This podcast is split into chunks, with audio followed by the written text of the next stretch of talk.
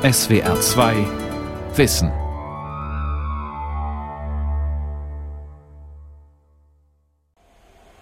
Tief unten im Keller des Universitätsklinikums Essen. Im Halbdunkel ist ein elektronisches Ungetüm zu erkennen, ein riesiger Kasten mit einer kleinen Öffnung aus Glas, eine Art Superhirn. Über eine Million Proben aus Gewebe, Blut und anderen Flüssigkeiten von Patienten werden hier ein- und permanent umgelagert. Das ist ein Scanner, der die Proben scannt und äh, jede Probenbewegung auch dokumentieren kann. Und dann wissen Sie immer, wo welche Probe steht und welche Probe wann wohin bewegt wurde. Die intelligente Sortiermaschine ist ein wichtiger Baustein eines ehrgeizigen Projekts in Essen schaffe eine Klinik, in der medizinische Proben und Daten so effektiv und intelligent wie möglich erhoben, gelagert und ausgetauscht werden. Am Ende steckt natürlich auch dahinter, dass wir schneller und besser die richtige Diagnose stellen wollen. Die Klinik der Zukunft? Ein technisch hoch aufgerüstetes System, in dem alles perfekt wie in einer Maschine ineinandergreift? Die Versprechungen sind immer riesig, aber die Mühe beginnt im Detail.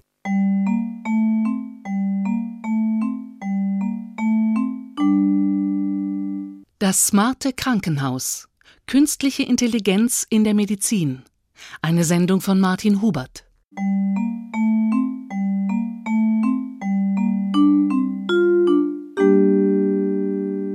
Wir leben im Zeitalter der digitalisierten Daten.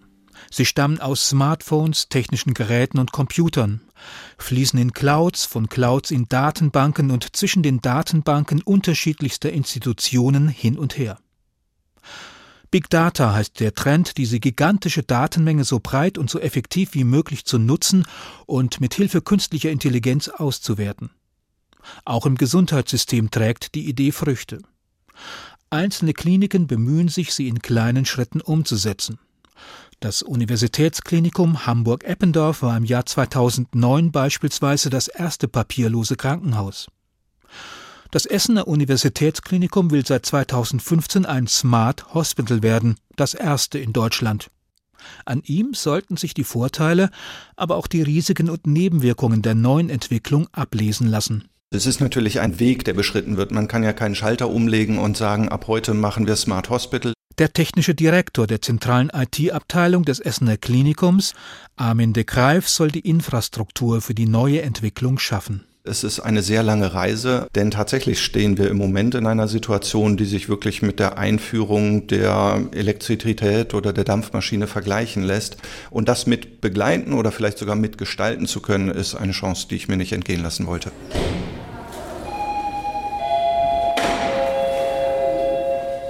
Auf den langen Fluren des Essener Klinikums schieben Pfleger Betten zum OP-Saal, Ärzte gehen zur Visite, Patienten machen im Bademantel einen Spaziergang. Für sie unsichtbar entsteht im Klinikum ein riesiges Netzwerk aus Kabelverbindungen und Schnittstellen für WLAN und Bluetooth. Ein gigantisches elektronisches Kommunikationssystem für den blitzschnellen Austausch medizinischer Daten. Damit Patienten daran andocken können, hat das Essener Universitätsklinikum etwas realisiert, was in Deutschland immer noch umstritten ist, aber bundesweit nun doch im Jahr 2021 umgesetzt werden soll. Die elektronische Patientenakte. Im Prinzip handelt es sich um eine Chipkarte, auf der alle Arztbefunde eines Patienten digital zusammengefasst und ständig aktualisiert werden. Eine elektronische Informationshilfe, die langwierige Vorgespräche mit der Ärztin oder dem Arzt wesentlich abkürzen kann. Sie haben das und das vor, sei es eine Mandel-OP, Leisten-OP oder auch Schlimmeres. Sie informieren uns, welche Vorbefunde schon vorliegen. Sie können uns Ihre Röntgenbilder schon online in einem Portal zur Verfügung stellen. Sie sind Bluter, Sie nehmen dagegen das und das Medikament. Haken dran. Eine völlig andere Herangehensweise, als wenn man bei Null startet und alles einzeln aufnehmen muss. Die Chipdaten fließen direkt in das elektronische Krankenhausinformationssystem des Klinikums ein, über das sie zu Ärzten, Labormitarbeitern und Therapeuten gelangen. Mit seiner Hilfe lässt sich auch der Therapieerfolg während und nach einer Behandlung überwachen. Beispielsweise können sich Patienten über eine Patiententagebuch-App direkt mit ihren Behandlern austauschen. Der Patient liefert Berichte über seinen Zustand, Der Arzt kann online neue Empfehlungen geben und zum Beispiel die Dosierung eines Medikaments verändern. Für die Ärzte, die über die langen Klinikflure zu ihren Patienten eilen, basteln die Essener Techniker zudem an einem digitalen mobilen Visitenwagen. Das kann ein herkömmlicher Wagen sein, der zusätzlich mit einem PC ausgestattet wird. Es kann aber auch das iPad Mini sein, was in der Kitteltasche getragen wird, also der mobile Visitenwagen. Früher eben zur Sammlung der schweren Papierakte, heute eben das elektronische Medium. Damit ist der Arzt an jedem Ort in der Klinik mit dem elektronischen Informationssystem verbunden und kann jederzeit den Zustand eines Patienten checken. Wenn ich eine mobile Visite habe und auf einem mobilen Endgerät die elektronische Patientenakte sehe, vielleicht sogar direkt die Röntgenbilder einblenden kann, mir den Verlauf der Laborwerte anschauen kann, der Vitaldaten, dann kann ich aus den vorhandenen Daten Informationen ziehen und dann halt auch Wissen für den Patienten erzeugen. Zum Beispiel, indem ich aus der steigenden Fieberkurve, aus fallenden Laborwerten, aus dieser Summe von Informationen ein Muster erkenne, das mir Signalhinweise gibt, Alarme gibt. Vorsicht, mit diesem Patienten muss ich etwas machen.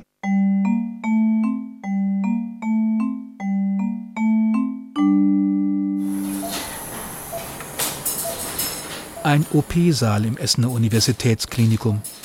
Mehrere Ärzte in grünen Kitteln beugen sich über eine Frau, um ihr ein künstliches Hüftgelenk einzusetzen. Einer sägt gerade an dem Hüftgelenk, damit es besser passt. Im Smart Hospital werden auch die OP-Säle digital aufgerüstet. Um das Ärzteteam herum stehen Geräte und Monitore, auf denen es die aktuellen Röntgen- oder CT-Aufnahmen der Patienten sehen und sich an ihnen orientieren kann. Bei manchen Operationen assistiert den Ärzten in Essen ein Robotersystem namens Da Vinci. Weltweit arbeiten Forscher daran, dass solche Robotersysteme sogar selbstständig arbeiten. Röntgen, CT-Bilder und Körperaktivitäten des Patienten sollen direkt in sie eingespeist werden. Der operierende Roboter passt seine Aktionen dann automatisch und hochpräzise an die körperlichen Eigenarten und die Atmung des Patienten an. Auch das soll in Essen demnächst möglich sein. Wenn es um die Diagnose von Krankheiten geht, ist künstliche Intelligenz aber bereits heute verfügbar. Das Geräusch eines Magnetresonanztomographen. Mit ihm lassen sich Aufbau und Funktionsfähigkeit von Gewebe und Organen sehr gut darstellen und untersuchen. Das ist Routine. Jetzt aber sollen Algorithmen diese Aufgabe noch viel feiner und genauer bewerkstelligen. Algorithmen sind Berechnungsverfahren, die in rasender Geschwindigkeit große Datenmengen durchforsten und in ihnen selbstständig Muster erkennen. Die Algorithmen sind ja öffentlich verfügbar. Google hat die ja zum Teil ins Netz gestellt und bei uns sitzen die Mathematiker und Informatiker daran, um das eine oder andere noch zu verbessern. Aber man muss nicht mehr darüber diskutieren, ob es diese Algorithmen geben wird. Die sind da. Der entscheidende nächste Schritt ist jetzt, diese Algorithmen mit Daten zu trainieren und zu gucken, wo ist denn das Potenzial dieser Algorithmen, wo sind auch vielleicht die Grenzen. In Essen widmet sich dieser Aufgabe Michael Forsting. Er ist ärztlicher Direktor der zentralen IT-Abteilung der Klinik und verantwortlich für die medizinische Seite des Smart Hospital Ausbaus. Außerdem ist er Direktor des Essener Instituts für diagnostische und interventionelle Radiologie. Forsting betont die Überlegenheit der KI.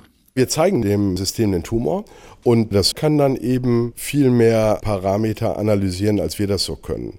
Also der Mensch kann ein paar Graustufen unterscheiden, das ist schon gut, aber ein Algorithmus kann dann 1000 oder 2000 dieser Parameter analysieren und diese Stärke von Algorithmen nutzen wir einfach aus, weil sie an dem Punkt echt unfehlbar sind.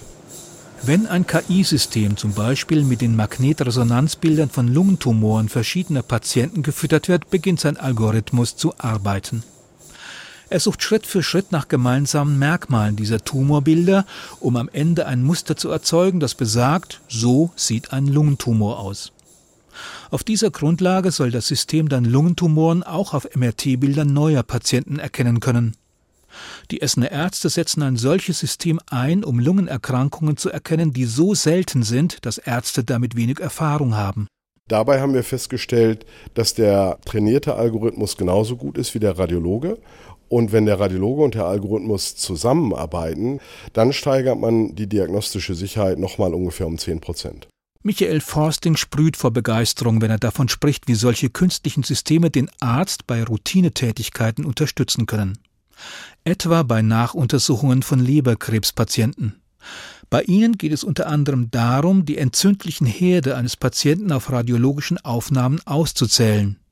Ist ihre Zahl gleich geblieben? Haben sie sich vermehrt oder sind sie zurückgegangen? Man muss den Radiologen dann nicht mehr damit beschäftigen, von 1 äh, bis 17 zu zählen, sondern da kann man sagen, das kann der Algorithmus. Und der Radiologe kann sich darauf konzentrieren, Begleiterkrankungen frühzeitig zu diagnostizieren. Denn bei solchen Untersuchungen passieren immer wieder Fehler. Vor lauter Zählen dieser Herde kann es eben passieren, dass der Radiologe einen Hypophysentumor übersieht. Und genau diesen Fehler, den kann man durch Anwendung von künstlicher Intelligenz wahrscheinlich dramatisch reduzieren. Eine Chance, die Michael Forsting nicht nur bei Nachuntersuchungen von Krebserkrankungen sieht. In Deutschland haben wir ja das Screening für den Brustkrebs, also Mammographie-Screening. Und ich bin ganz sicher, dass es schon in den nächsten ein, zwei Jahren Algorithmen geben wird, die dieses Screening mehr oder minder selbstständig machen. Bisher schauen sich in Deutschland bei einem solchen Screening zwei Radiologen die Brustbilder an. Aus Sicherheitsgründen. Wenn einer zu müde ist und etwas übersieht, soll der zweite das korrigieren. Und ich glaube, dass die Algorithmen dazu führen werden, dass der erste Blick vom Algorithmus gemacht wird und der die ganz sicher unauffälligen Mammographien beispielsweise aussortiert und der Radiologe dann erstens viel weniger Mammographien angucken muss und dann auch sehr genau hingucken muss, weil er weiß, irgendwas scheint da nicht in Ordnung zu sein. Abgesehen von der grundsätzlichen Diskussion darüber, in welchem Ausmaß Mammographie-Screenings überhaupt sinnvoll sind, scheint es zweckmäßig zu sein, deren Ergebnisse mit Hilfe von Algorithmen sicherer zu machen.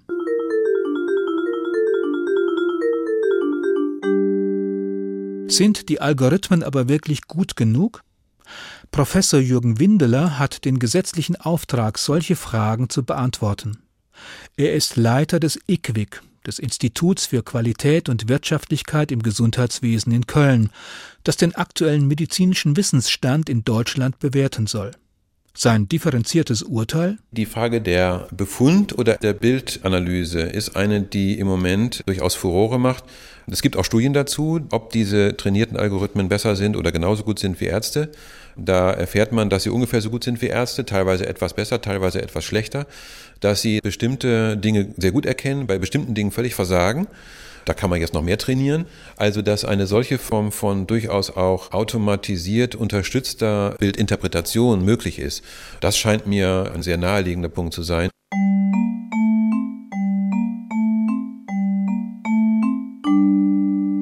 Und was sagen potenzielle Patientinnen und Patienten dazu? Würden Sie sich von einem KI-System beurteilen lassen? Ja, ist eine gute Frage. So, man ist ja sonst gewöhnt, so vom Menschen behandelt zu werden und auf einmal soll man vom Automaten analysiert werden? Erst einmal finde ich es etwas merkwürdig. Ich finde es gut, wenn es ergänzend sozusagen ähm, eingesetzt wird, aber wenn doch der Mensch letztendlich da doch nochmal drüber schaut über das Ergebnis. So zweierlei wäre ja ganz gut, wenn der Computer schaut, der Mensch dann nochmal gemeinsam drauf schaut. Aber nur die Maschine, das wäre, glaube ich, ein ungutes Gefühl. Nein, das würde ich nicht so gut finden. Meine Gesundheit ist so wichtig und ich wäre nicht wirklich froh dabei, wenn eine künstliche Intelligenz die Diagnose für mein Wohlbefinden, meine Gesundheit oder für Krankheiten stellen sollte. Ja, ich würde mich darauf einlassen, ja. Eben weil ich weiß oder die Erfahrung gemacht habe, dass Ärzte sich auch vertun können. Und äh, vielleicht sind im intelligenten System vielleicht äh, ein paar mehr Komponenten berücksichtigt. Aber mich würde es wahrscheinlich auch beruhigen, wenn da zusätzlich nochmal ein Arzt drüber schauen würde. Also eine Kombination erstmal.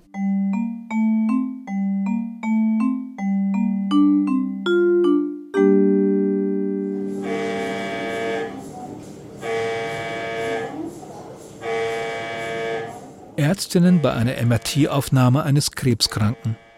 Die Bilder erlauben es, die Position und Ausdehnung eines Tumors festzustellen. Sie zeigen auch Metastasen. Wichtige Hinweise für die Behandlung.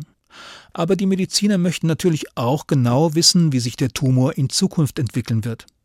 Wie viele Metastasen könnte er bilden und wo? Bisher stützen sie sich bei ihren Prognosen vor allem auf ihre Erfahrung.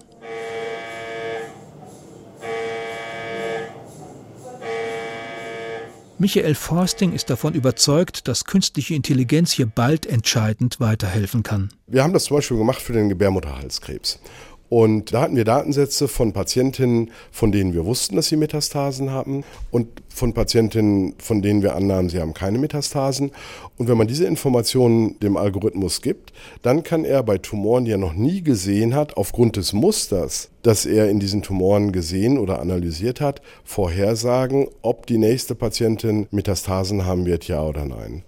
Ein anderes Essener Projekt geht noch weiter. Es soll voraussagen, welche Patientengruppe von einer bestimmten Therapie profitiert und welche nicht. Das heißt für uns nicht unbedingt, dass wir dem Patienten sagen, sie werden diese Krankheit nicht überleben, sondern zeigt uns nur, mit dieser Therapie werden wir bei diesem Patienten nicht sehr weit kommen. Und auch das wäre ein Riesenfortschritt, wenn uns das gerade bei den bösartigen Erkrankungen, die wir alle kennen, gelingen würde, ganz früh festzustellen, das ist ein Patient, der profitiert von der Therapie A, das ist einer, der profitiert mehr von B und das ist vielleicht jemand, der profitiert von gar keiner Therapie. Jürgen Windeler vom Kölner IQWIC schätzt medizinische Prognosen mit Hilfe von Algorithmen allerdings kritischer ein als Diagnosen. Also es ist immer interessant, zuverlässige Daten über die Prognose von Patienten zu bekommen. Und es ist auch spannend, da was gefunden zu haben. Aber das kann ja nur der aller, allererste Schritt sein. Also jetzt muss man natürlich gucken, ob ein Algorithmus auch wirklich tragfähig ist, auch in anderen Kliniken tragfähig ist, bei anderen Patienten tragfähig ist und nur sozusagen in den eigenen Daten zu erkennen ist, ist sicherlich für eine Anwendung zum Beispiel und dafür zu beurteilen, ob es ein wirklich ordentlicher, belastbarer Algorithmus ist, natürlich nicht ausreichend. Ein großes Problem künstlicher Intelligenzsysteme. Sie können nur erkennen, womit sie schon trainiert wurden. Wenn Ärzte also ein System anhand von 200 Tumorpatienten einer bestimmten Klinik trainiert haben, heißt das nicht, dass das entdeckte Muster auch auf die nächsten 200 Patienten dieser oder einer anderen Klinik passt. Auch das Argument, man werde irgendwann einmal so viele Daten in die Systeme eingespeist haben, dass das gefundene Muster alle möglichen Fälle einschließt, überzeugt Jürgen Windeler nicht. Ich glaube nicht, dass man den Zustand erreichen kann, weil ich glaube, dass man die Variabilität von Patienten und deren Verläufen und die Unvorhersehbarkeit von Verläufen hier äh, erheblich unterschätzt. Jeder Tumor, wissen heute die Krebsforscher, ist anders, er ist individuell. Insofern hält Jürgen Windeler den medizinischen Einsatz von künstlicher Intelligenz nur dann für legitim, wenn deren Ergebnisse nicht verabsolutiert werden und sie den Arzt nicht ersetzen sollen. Klar ist, oder für mich jedenfalls klar ist, dass eine Entscheidung über das richtige Vorgehen nicht einem Algorithmus überlassen werden kann, sondern dass dieser Algorithmus einen Hinweis geben kann, meinetwegen auch eine Empfehlung geben kann, dass die Entscheidung aber natürlich von Ärztinnen und Ärzten getroffen werden muss.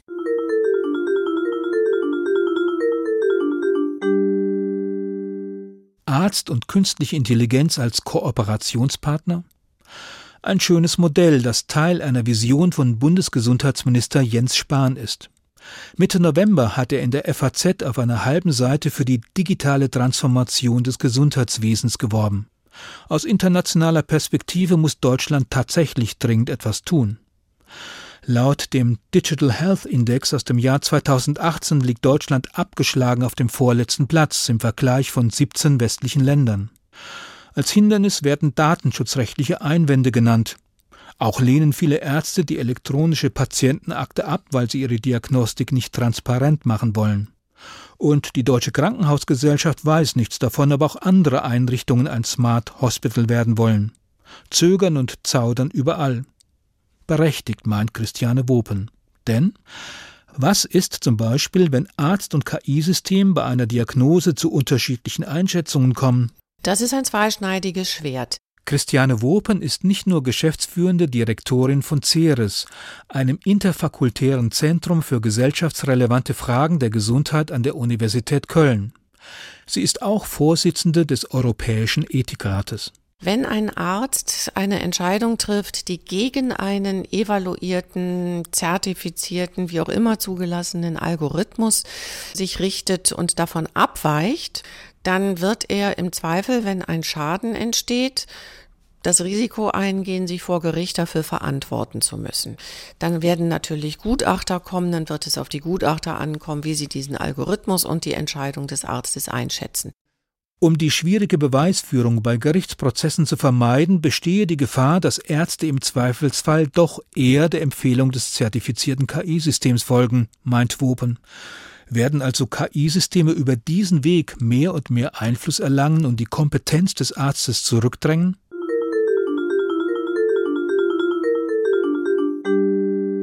Kritiker fürchten, dass intelligente Datenverarbeitung die Ökonomisierung im Gesundheitswesen beschleunigt. Neue Algorithmen beziehen bereits die Kosten mit ein, wenn der Nutzen einer Behandlung berechnet wird. So jedenfalls deutet Christiane Wopen ein KI-Projekt des amerikanischen Unternehmens Aspire Health.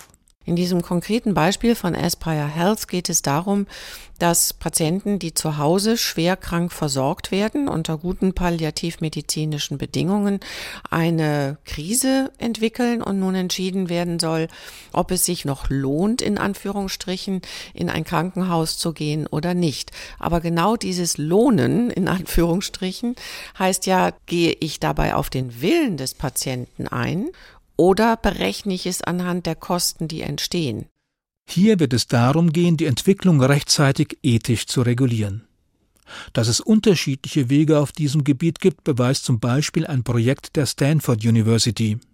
Sie hat einen anderen Algorithmus entwickelt, um den palliativmedizinischen Versorgungsbedarf von Patienten zu berechnen. Dieser Algorithmus aber ist transparent. Kosten gehen nicht ein, im Unterschied zu dem Aspire Health Algorithmus, der nicht kontrolliert werden kann im Hinblick darauf, was er da eigentlich tut, weil die Firma eben es nicht transparent macht.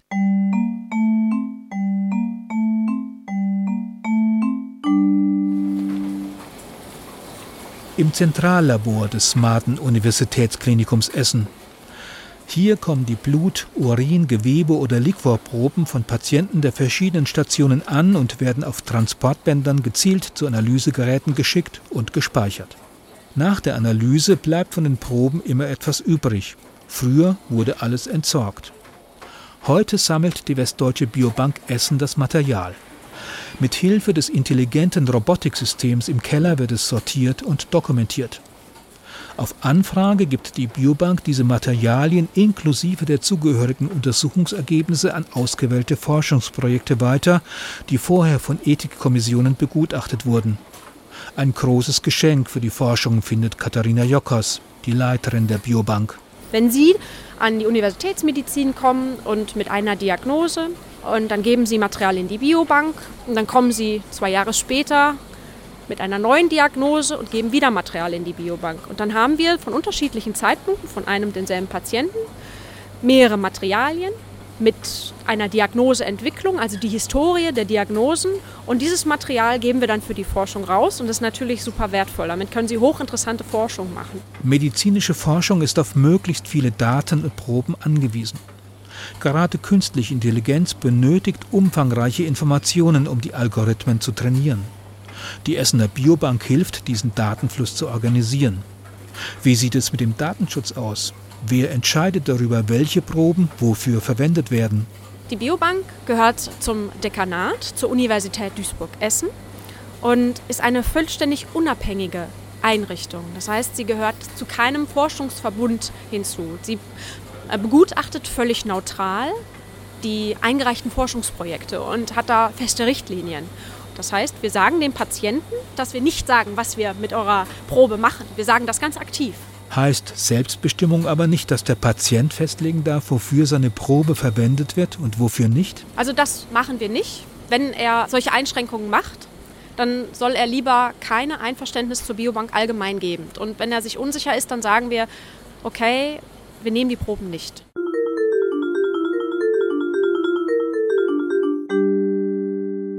Bei einer Institution wie der Westdeutschen Biobank können Patienten erwarten, dass sie seriös mit ihren Daten umgeht. Mir ist in Deutschland keine Klinik bekannt, die bisher unsorgsam mit Daten umgegangen wäre. Die Ethikerin und Datenschützerin Christiane Wopen warnt dennoch vor Missbrauch. Natürlich haben wir auch schon erlebt, dass Kliniken gehackt worden sind, dass Externe auf Patientendaten zugegriffen haben, beziehungsweise dass dann auch das Kliniksystem lahmgelegt wurde und eine Zahlung gefordert wurde, damit die Daten wieder freigegeben werden für die klinische Versorgung. Aber in England gab es tatsächlich einen Fall, wo es eine umfangreiche Zusammenarbeit mit einer Google-Tochter gab und dort eben personenbezogene Daten wohl rausgegangen sind in größerem Umfang. Und zwar ohne, dass die Patienten darin eingewilligt hätten. Bisher wurde Vertrauen bei klinischen Studien so hergestellt, dass Versuchspersonen über den Zweck einer Studie genau aufgeklärt wurden. Wenn sie ihre Daten freigaben, galt die Freigabe nur für diese eine Studie. Im Big Data Zeitalter möchten Pharmafirmen, Start-ups und akademische Forschungseinrichtungen jedoch auf Patientendaten zugreifen, ohne noch einmal eine Zustimmung einholen und den Zweck definieren zu müssen. Jens Spahn unterstützt das. Das digitale Versorgungsgesetz des Bundesgesundheitsministeriums sieht vor, dass Krankenkassen die Behandlungsdaten ihrer Versicherten künftig ohne deren Zustimmung der Forschung zur Verfügung stellen sollen. Und sogar der Deutsche Ethikrat hat neue, flexiblere Zustimmungsregelungen für die medizinische Forschung gefordert. Es gibt ein Modell, das nennt sich Meta-Consent. Da willigt man als Patient oder als Mensch, bevor man überhaupt Patient ist, einmal in einem Schema ein, bei welchen Zwecken man nochmal kontaktiert werden möchte, um dann die konkrete Einwilligung zu geben. Eine Patientin kann zum Beispiel sagen, dass sie ihre Daten und Proben automatisch für öffentlich geförderte und kontrollierte Forschung freigibt, die neue Therapien erschließen soll. Dabei ist es mir dann egal, ob es die Therapie von Diabetes, Krebs oder Hirnerkrankungen geht. Das soll er machen. Ich möchte aber bitte nochmal gefragt werden, wenn ein privates Unternehmen forschen möchte, um ein Medikament zur Steigerung von Leistungsfähigkeit zu entwickeln. Dazu möchte ich meine Daten nicht hergeben, also da möchte ich jedenfalls vorher nochmal eigens gefragt werden. Ethiker und Datenschützer beginnen gerade erst solche Modelle zu diskutieren. Inwieweit decken schematische Zustimmungen alles ab, was ein Patient überhaupt als problematisch empfinden könnte? Wer kontrolliert, ob die flexiblen Zustimmungsbestimmungen tatsächlich eingehalten werden?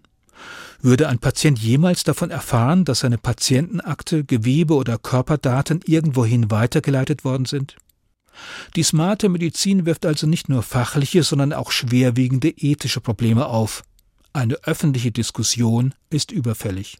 Die Perspektive, die Michael Forsting vom Essener Universitätsklinikum andeutet, macht jedenfalls klar, wie brisant dieses Thema in Zukunft noch werden wird. Ich habe mal gesagt, ich glaube, dass Amazon und Google Krankenhäuser bauen werden, um an diese Daten ranzukommen. Da hat das Auditorium noch schallend gelacht. Drei Tage später hat Amazon angekündigt, dass sie das erste Krankenhaus in Betrieb nehmen werden. Das ist die logische Konsequenz.